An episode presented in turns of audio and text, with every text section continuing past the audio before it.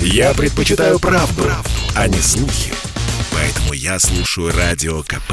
И тебе рекомендую.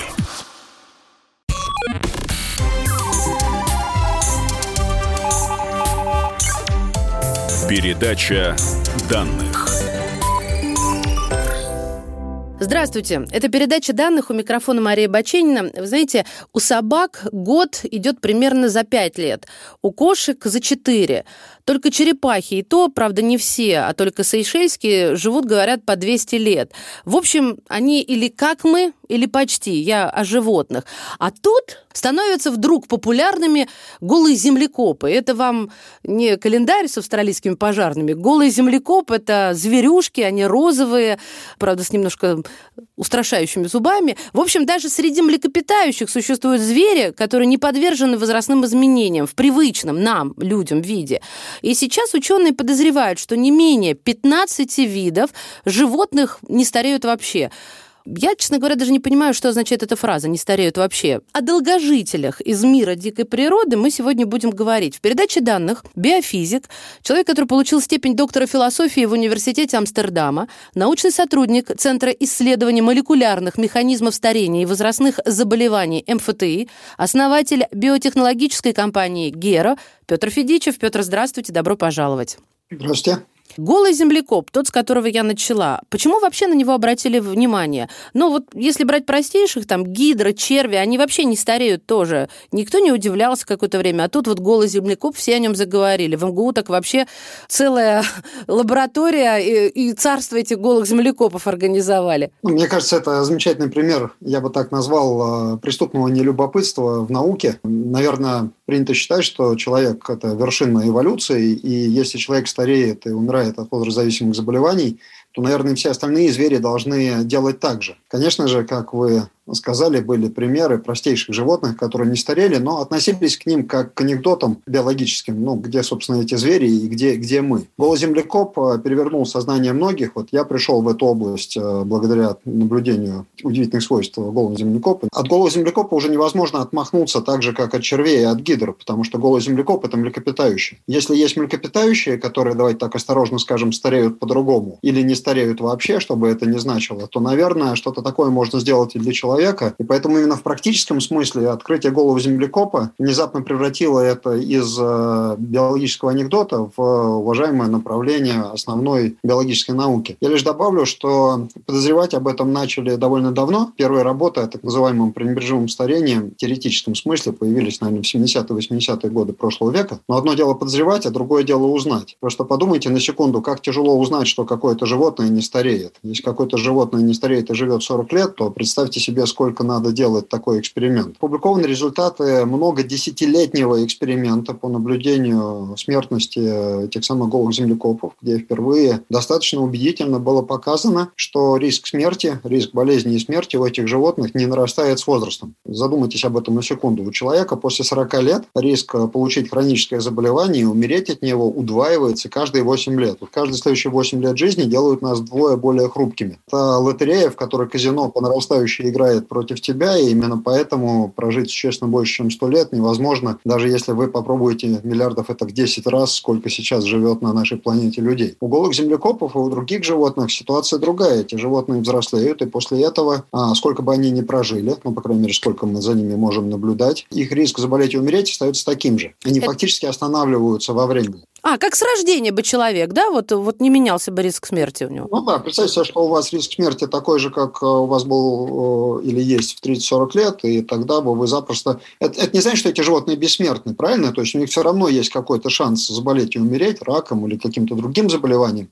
Но если он не растет с возрастом, то если бы этот риск у нас оставался таким же, каким он, ну, у меня был в 30 лет, э, когда мне было 30 лет, то я бы в среднем, опять же, это не бессмертие, но в среднем такой человек жил бы 300-500 лет. Это совершенно другой уровень долголетия. А вот они стареют или как бы консервируются в каком-то определенном возрасте? Морщины, старческие да. пятна. Про волосы я молчу, они же голые у нас, да?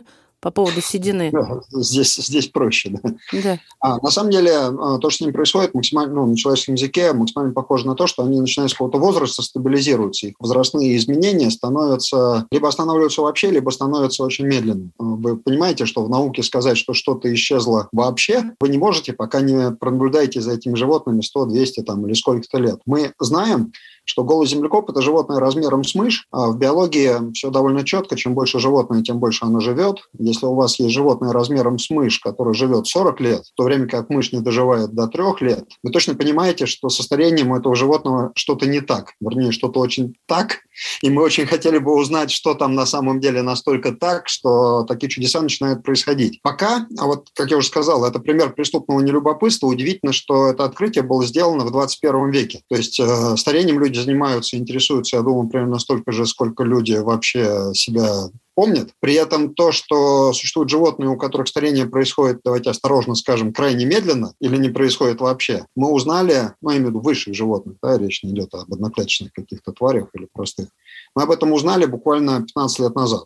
И с тех пор под подозрением находится почти 20 видов высших животных. Под подозрением это что значит? Что мы просто не знаем, сколько они живут в природе есть... и стареют они или нет. Мы не знаем продолжительность жизни голого землекопа? Голого землекопа мы довольно хорошо уже знаем, потому что э, профессор Баффенштайн, который написал работу в 2006 году, сейчас работает не где-нибудь, а в компании Калика, это дочерняя компания компании Google. Угу. Вы понимаете, какие финансовые ресурсы есть у компании Google, и брошены они, в частности, на то, чтобы установить, сколько лет живет голый землекоп, потому что это самое важное, наверное, открытие биологии старения за последние, боюсь предположить, тысячу лет. И э, наблюдение за этими животными в лабораториях, а они имели доступ к данным, к историям жизни больше, по 7 тысяч животных, позволяет предположить, что средняя продолжительность жизни этих животных больше 40 лет. Это очень много. Для, для их размера, да, я понимаю. Я подчеркиваю для слушателей, потому что не все подключаются сразу уже сумели до копаться до причины, ну или хотя бы какие-то вот мысли, подозрения. В чем там секрет? Ну, как обычно, здесь э, есть большая разница между фактами и мыслями и предположениями. Но, конечно же, мысли и предположения э, существуют. Как я уже сказал, таких животных находят все больше и больше. Как и всегда, крайне тяжело понять, сколько они живут. Представь себе, вас попросили бы узнать, сколько живет летучая мышь.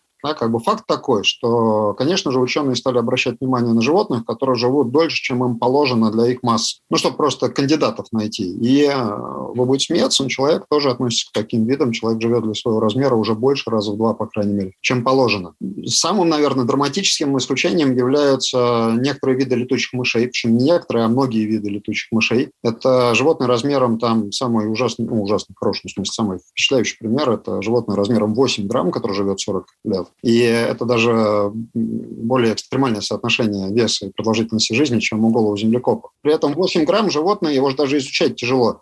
То есть что делают люди? А, Сен-Мишель, замечательное место, Сен-Мишель, гора, аббатство, средневековый монастырь, чердак, все как положено, живет огромная колония летучих мышей, а, по-видимому, пренебрежимо стареющих.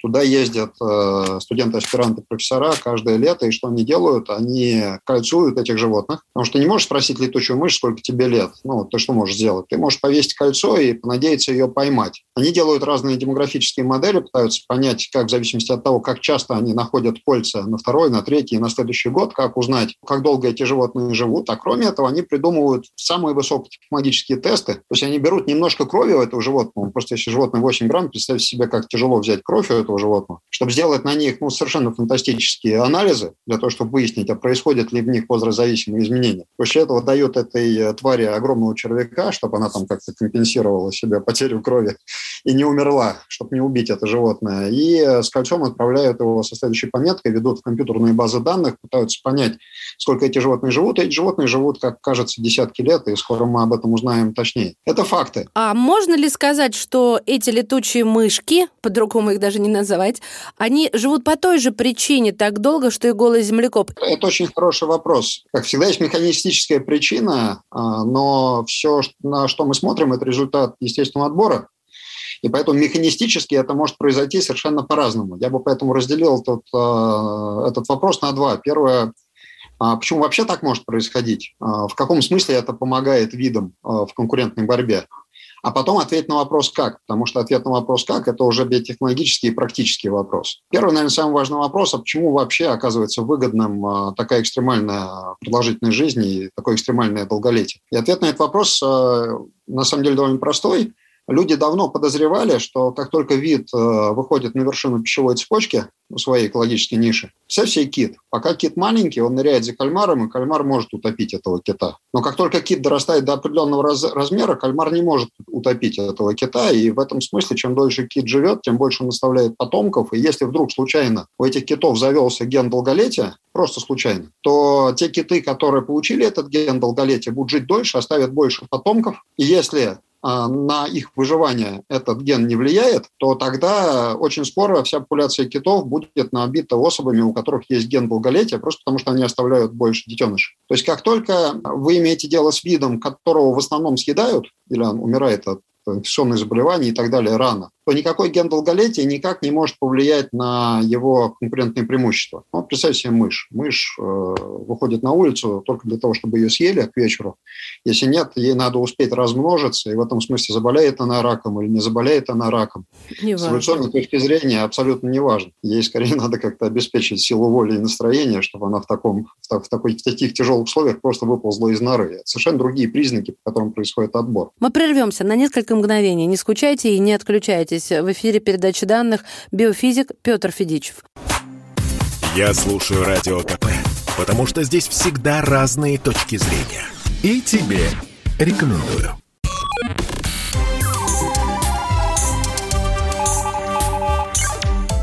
Передача данных. И снова здравствуйте. Это передача данных. У микрофона Мария Баченина. У нас сегодня биофизик, человек, который получил степень доктора философии в Университете Амстердама, научный сотрудник Центра исследований молекулярных механизмов старения и возрастных заболеваний МФТИ, основатель биотехнологической компании «Геро» Петр Федичев.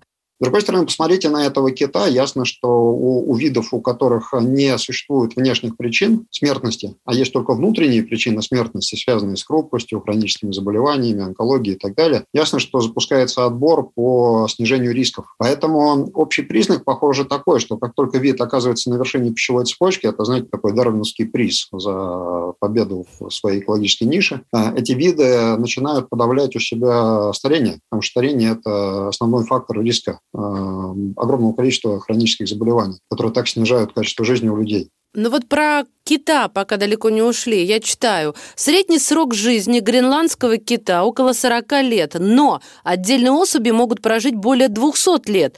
Это как? Такой неплохой разгончик от 40 до 200. От чего вдруг... Смотрите, существуют разные виды. Во-вторых, э, опять же, преступное любопытство. Люди не знают, сколько живут разные виды животных. Например, э, океанские акулы большие, даже белые акулы, мы, например, а, ну мы, я имею в виду коллективно человечество, случайно с удивлением узнали, что эти животные живут большие десятки лет. А почему? Потому что было модно где-то до начала 70-х годов испытывать ядерные боеприпасы в океане, открытые ядерные испытания проводить. И животные, которые накопили в костях радионуклиды, плавают до сих пор. А если бы мы не проводили ядерные испытания, мы бы узнали о том, что белые акулы живут так долго или нет. То же самое с китами. Сколько живут киты в северных морях? Да откуда мы знаем? Мы иногда находим китов, отлавливаются киты, у которых существуют просто остатки оружия, гарпуны и так далее, которые помечены годами и не редко находятся, находят э, оружие с пометками конца 19 века, например. То есть, еще раз, узнать, сколько живет животное в дикой природе практически невозможно, если вы не ведете какую-то очень агрессивную кампанию по их кольцеванию и так далее. Либо вот что сейчас начинает происходить, э, появляются очень точные биомаркеры старения. Люди берут анализы крови, а, в основном животных, ну и человека, пытаются определить, какой его биологический против хронологического возраста. Единственное, что никто не знает, с какой скоростью тикают эти биологические часы у разных видов. Поэтому вся эта область находится, как ни странно, э, говорить это в 21 веке, немножко в каком-то пионерском периоде, где я прогнозирую, что в ближайшие 10 лет количество видов, которые будут подозревать в пренебрежимом старении, будет исчисляться большими десятками. Человек точно находится на вершине пищевой цепочки. Почему мы не, не стареем, как э, гол землекоп и все остальные? Во-первых, мы, как я уже сказал, живем дольше, чем нам положено всю жизнь, вернее, вот сколько люди жили, наша средняя продолжительность жизни э, редко доходила, превышала 45 лет. Последние 200 лет продолжительность жизни на нашей планете у людей удвоилась. То есть вот именно тот факт, тот факт, что мы отцепились от инфекционных заболеваний, перестали друг друга, перестали голодать, перестали друг друга вырезать в тех количествах, как это было принято последние 10 тысяч лет, привело к тому, что продолжительность жизни человека а, фактически удвоилась. И это означает, наверное, ну, никто, конечно, не знает, но есть подозрение, что это запускает отбор на увеличение продолжительности жизни уже сейчас. Причем а, есть, как обычно, два нюанса. Есть один фактор, который повышает нам продолжительность жизни. А вы, вы, наверное, знаете, что у человека мозг проволюционировал быстрее, чем анатомия. Человек не может сформированным а, родиться. Ну, череп не сформирован. То есть э, человеку приходится очень долго развиваться. Плюс для того, чтобы мы общественные животные с очень сложной культурой, для того, чтобы такая голова развилась, требуется, ну, если раньше 10 лет, чтобы стать взрослым, 10-15, сейчас как бы плохие шутки стать, что мужчина и в 40 лет еще ребенок. В общем, нужно все больше времени для того, чтобы окончательно развиться и стать эффективным членом общества. А для того, чтобы это случилось, у человека происходит задержка рождения. А многие биологи согласятся с тем, что человек взрослый выглядит как подросток шимпанзе. Ну, отсутствие волосяного покрова почти на всем теле – это такая характерная задержка развития у наших ближайших друзей приматов. Да-да. И э, в биологии, несмотря на то, что организм – это очень сложная система, ручек, которым ты можешь им управлять, не так много, и обычно задержка развития порождает увеличение продолжительности жизни. Просто такое общее замедление порождает дает больше срок созревания и больше срок, э, больше срок жизни. У голых землекопов, кстати, также они очень это сложные общественные животные, и у них тоже очень длинная а, время созревания, по-видимому, это универсальный факт в природе. Чем дольше ты развиваешься, тем а, дольше ты живешь. То есть первое хорошо, это мы объяснили, что долгое развитие – это хорошо, и человек, у человечества точно идет отбор по увеличению времени развития для адаптации вообще более сложного общества. Общество само воспитывает, э, дрессирует людей и заодно увеличивает их продолжительность жизни. А вот теперь как бы есть плохой, есть, есть плохая новость. Вы помните, что для того, чтобы ген долголетия укрепился в популяции, надо, чтобы деторождение продолжалось э, настолько долго, насколько увеличилась продолжительность жизни. У человека по случайно эволюционным причинам, начиная с какого-то момента, наступает менопауза и андропауза тоже, то есть количество детей у мужчин тоже падает, начиная с какого-то возраста. И это означает, что если ген долголетия появился, и вдруг случайно люди, а, у которых менопауза произошла там 50-60, а, прожили 600 лет, то эволюция об этом не узнает. Ну, потому что люди, которые прожили 600 лет и не оставили потомство, как естественный отбор знает только то, что отражается в ваших генах. Если по какой-то причине экстремальная продолжительность жизни не может отпечататься в ваших генах, естественный отбор не может запустить отбор на увеличение продолжительности жизни. Есть мнение, никто точно не знает, но человечество, как общественное животное, выбрало другой способ адаптации. У человека есть э, так называемая гипотеза бабушки. У, у землекопа очень просто. Мама рожает, вот эта королева а, рожает детенышей, и не дает размножаться никому еще. Поэтому все в этом рое, а, все детеныши ее. Если у ней появился ген долголетия, то у всех детенышей он тоже есть, и голый землекоп эволюционирует в сторону увеличения продолжительности жизни. У нас не так. У нас э, мать рожает детей и потом начинает помогать. У, них, у ней дочки помогают маме рожать больше детей, а у нас мама помогает дочке воспитывать детей. И как только такая ситуация закрепилась у нас биологически, возникла ситуация, когда у мамы возникает менопауза, чтобы она не мешала дочке рожать больше детей. И в результате у нас, возможно, увеличивается продолжительность жизни после менопаузы, чтобы помочь воспитывать Дочки детей. Воспитывать да, детей. Помогают, но интересно. уже в функционально ущербном состоянии. И вот наличие менопаузы, в отличие от акул, в отличие от этих огромного количества морских окуней, которые живут там какие-то 200 или 300 лет и так далее, на самом деле менопауза имеет небольшое количество животных, касатки, например, имеют, но не акулы. И наличие менопаузы – это очень такой интересный способ адаптации для очень сложных общественных каких-то отношений и так далее. То есть фактически мать не может запретить э, своим дочерям рожать в ее интересах, да, и обслуживает интересы родителей. Но это же с эволюционной точки зрения означает, что люди бывают двух типов, ну, не считая детей бывают условно деторождающие, а, продуктивные люди, да, и помогающие. И что, по-видимому, происходит в последнее время, это увеличение продолжительной жизни в этой помогающей фазе. И это, к сожалению, не то же самое, что задержка старения. И вот на пересечении этих двух эволюционных трендов сейчас наш, э, наш вид пытается адаптироваться к требованиям увеличения продолжительности жизни, которое цивилизация накладывает, увеличение mm-hmm. времени созревания, увеличение продолжительности жизни, продуктивности и так далее, имея вот такой, ну, я бы даже сказал, это баг. То есть для меня менопауза – это крайне редкое явление, которое мешает человеку нарастить эволюционно продолжительную жизнь. А, есть даже множество животных, у которых риск смерти падает с возрастом. То есть чем дольше такой зверь прожил, тем он в определенном смысле крепче. Обычно эти животные одиночки просто. У них нет вот этой проблемы, как разобраться, кто будет оставлять потомство в раю, а кто не будет. А, есть и хорошие новости. Значит, хорошие новости звучат примерно так. А, последние годы огромные средства уделяются на сравнительную генетику, то есть когда берут близкие виды, допустим, мыши, голый землекоп, или множество летучих мышей. А, все летучие мыши, всем секвенируют гены, пытаются узнать, кто из них сколько живет, и пытаются... У близких видов это интересно. Если я себя с гидрой начну сравнивать, я просто не пойму, что отвечает за то, за разницу между мной и гидрой, а что отвечает за продолжительность жизни. Когда вы берете морских окуней, например, последняя работа Вера Горбунова только что и компания опубликовала в журнале Science буквально на прошлой неделе – у вас есть животные, которые эволюционно разошлись какие-то жалкие 10 миллионов лет назад, то есть у них общий предок был, который жил 10 миллионов лет назад. И среди них есть те, кто живет 10 лет, и кто живет 100 и 200 лет. И вы у этих родственных видов можете понять, какие гены у них изменились, прям сравнить одного с другим. И вы можете понять, а, какие механизмы, какие молекулярные механизмы привели к изменению продолжительности жизни. Так вот, сразу сообщу вам, что есть хорошая новость. Когда мы смотрим на экстремальную продолжительность жизни летучих мышей, мы видим, что существует не один, а несколько способов увеличения продолжительности жизни. То есть, э, повторюсь, что как только возникли экологические или там демографические причины для увеличения продолжительности жизни, да, то есть вышли, стали неубиваемыми, да, попробуйте поймать летучую мышь ночью, вы поймете, что это довольно сложно. Вот, как только эти животные вышли на вершину своей пищевой цепочки, возникли случайные мутации во всех разных, которые закрепились из-за того, что продолжительность жизни равна числу потомков тот факт, что существует много разных способов. То есть э, есть рыбы, которые плавают в холодной воде, как вы уже говорили, да. Есть голые землекопы, которые перестали быть теплокровными оградились, э, живут в норе и оградились от внешних условий. И вы скажете, ну вот, маленький метаболизм, будем такими полусонными, почти в полудреме жить там тысячу лет. Нет ничего подобного. Есть животные, которые летают. Попробуйте полетать, если вы млекопитающие. Да? То есть никто не обвинит вас в том, что у вас низкий метаболизм. И тем не менее вы будете видеть примеры животных с экстремальным метаболизмом, которые при этом живут очень долго. То есть хорошая новость, что существует не один, не два, а множество способов увеличения продолжительности жизни. И если бы он был какой-то один, например, как у голого землекопа, ну что там, матриархат, избавиться от волос, снизить температуру тела, забраться под землю, да, дай 10 миллионов лет эволюции, и будем примержимо стареть.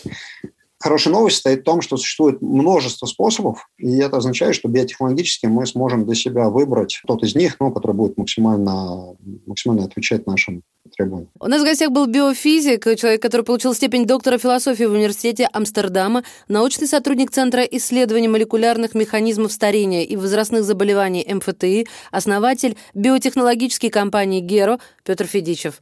Спасибо вам большое. Передача данных.